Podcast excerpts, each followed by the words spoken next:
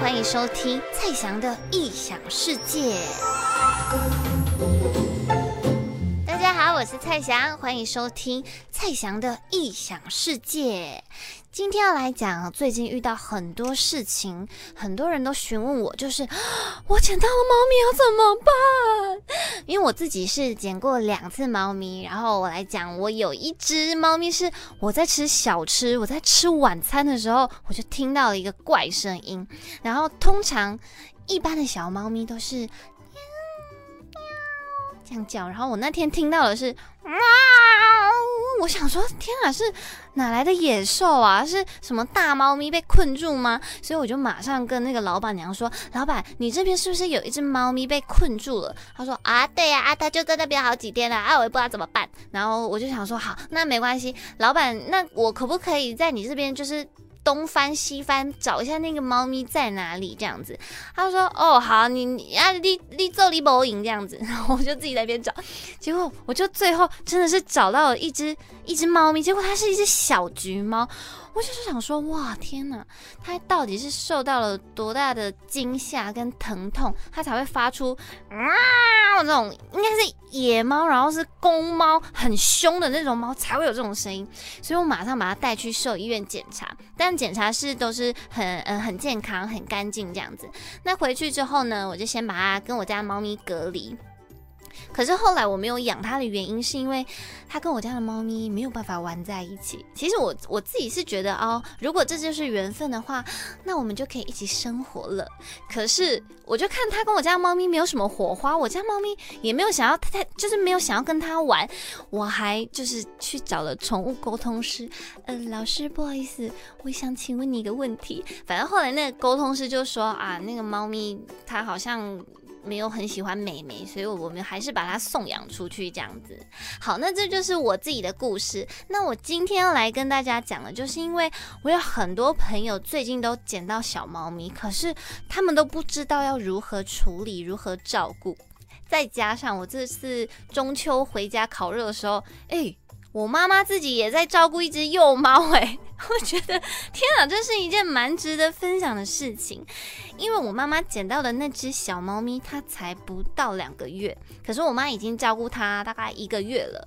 然后当初是在学校的操场被小朋友发现的，可是我妈妈就说：“哦。”有小猫咪哦，啊，那你们先不要动它啦，等可能妈妈出去觅食的这样。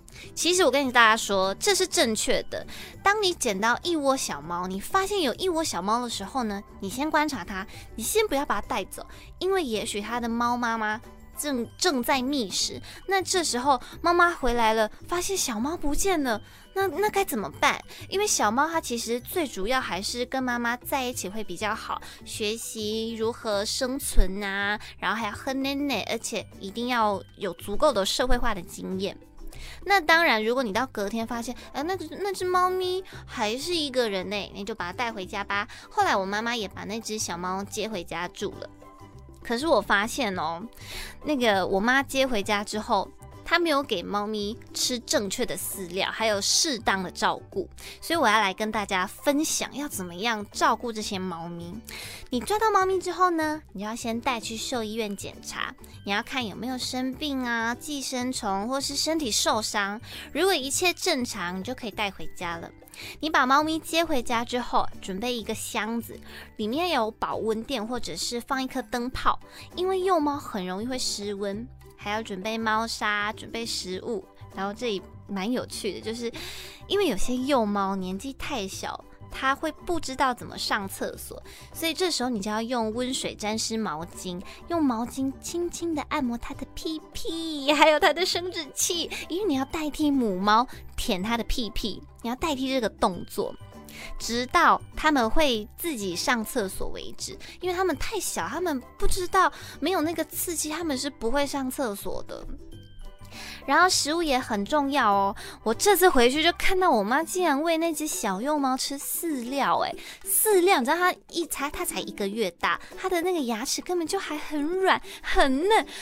我心里想说，哇，这只猫咪也是很厉害，它也真是绝了。它到底是多爱吃？它一个月它就可以吃干饲料哦。然后后来我就跟我妈说，妈妈，这样猫咪很可怜呢。然后我妈说，啊。啊，我怎么知道？那它自己饲料吃的很好啊，所以我后来就自己去兽医院买了动物专用幼猫的牛奶奶粉。嗯，因为猫咪它们其实跟狗狗一样，是不能喝人类的牛奶的哦，它们会拉肚子，所以你要准备那种专用的饲料、专用的奶粉，然后还有准备宝宝罐头。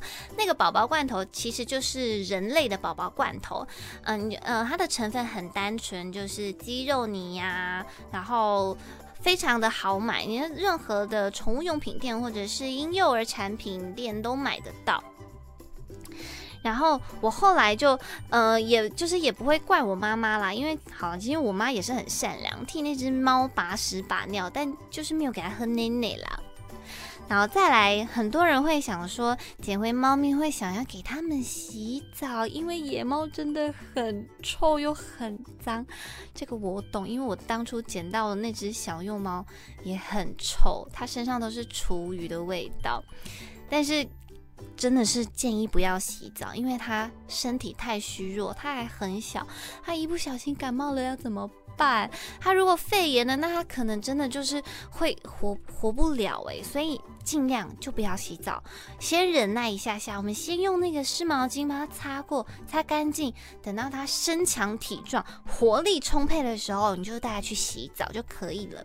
那最后呢，就是你养这只幼猫养到两个月大的时候，你就要带去兽医院打疫苗。那完整要打完一个疗程，大概要两三个月。嗯，因为你通常打第一剂的时候，在打第二剂中间要间隔一个月，还有你要记得驱虫，因为可能它会有很多体内寄生虫跟体外的寄生虫，这会影响到它的健康，而且也许它会传染给你，你知道吗？有些人畜共通的疾病就是这样子而来的，所以你一定要记得打疫苗，还有驱虫。再来，如果你家里也有动物的话，那该怎么办呢？你记得要把它们两个人隔起来，让那只新来的，不管它是幼猫还是成猫，你都把它关起来。第一个要避免它们打架，第二个就是避免它们接触可能会传染到疾病。